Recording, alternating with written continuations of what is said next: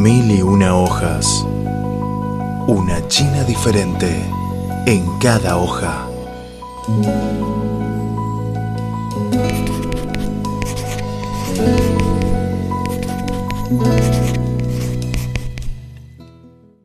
Hola, ¿qué tal amigos? Soy Viva. En su pueblo, ¿cómo enseñan a los niños para que aprecien la comida, para que no la desperdicien? Pues antes de hablar este tema en la cultura de China, primero escuchen este poema.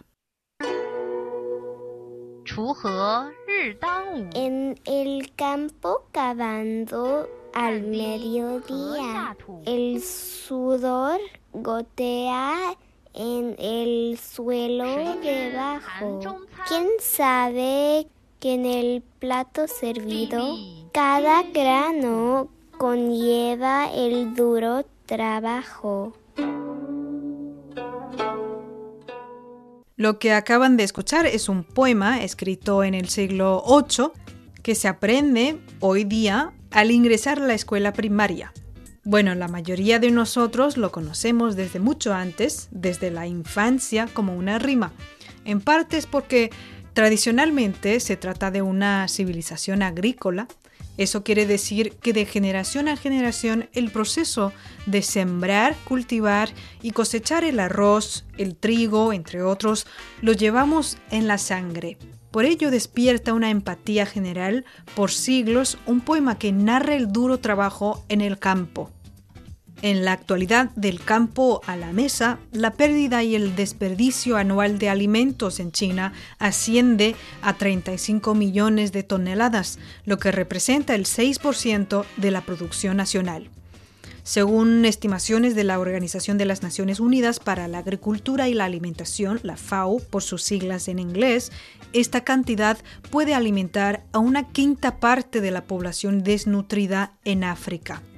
El problema es particularmente serio en el lado del consumo. Aproximadamente el 12% de los alimentos de cada comida se tira eventualmente a la basura y la tasa de desperdicio en los banquetes puede llegar al 38%.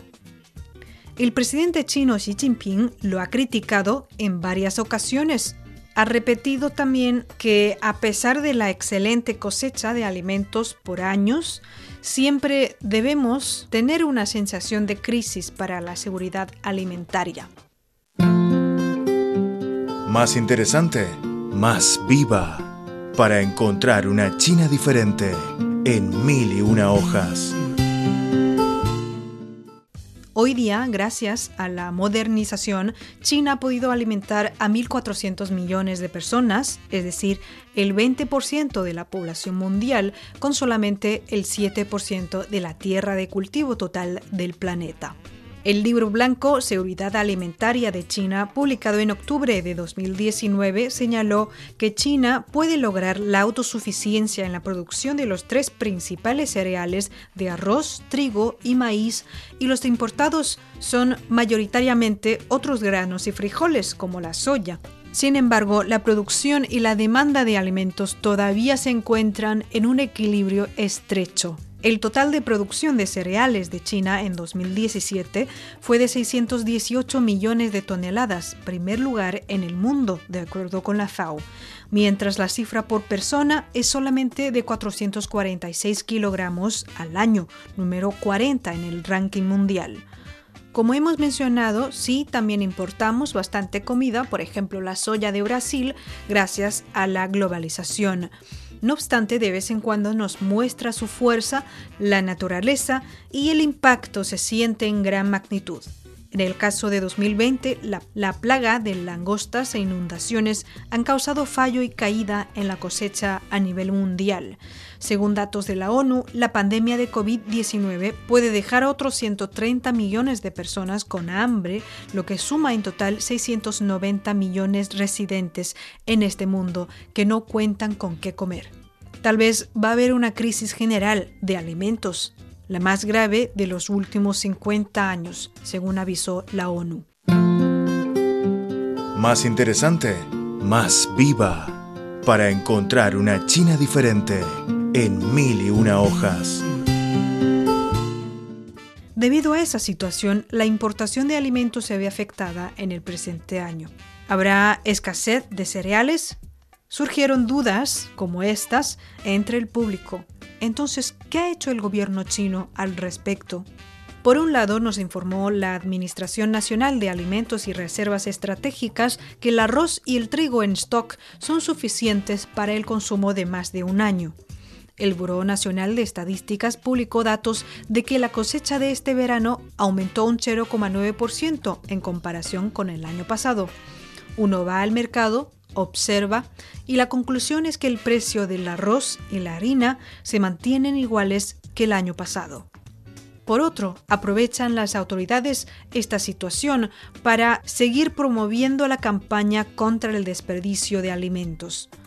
En los restaurantes, hoteles, supermercados, redes sociales, se ven carteles y frases que avisan a la gente que no pida demasiado y que dejar los platos vacíos al pagar la cuenta es chido, que se puede pedir medio ración o un combo de raciones pequeñas. El desafío del plato vacío en la lista de temas más candentes de Weibo ha generado millones de visitas. El desperdicio de alimentos es un problema mundial.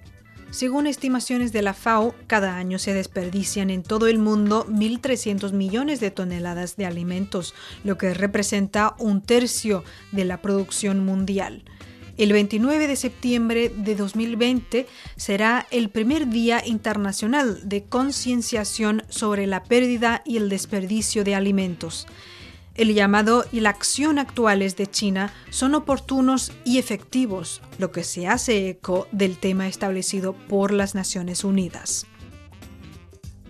Realmente espero, como muchos de los chinos, que el desperdicio sea vergonzoso y la austeridad destacable es una de las virtudes tradicionales y es parte de la cultura que debemos pasar a las generaciones venideras.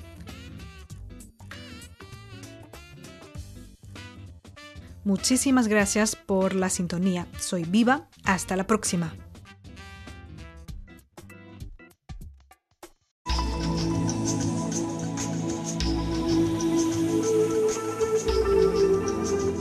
Reciclar te conviene cuidas el medio ambiente y te ahorras dinero.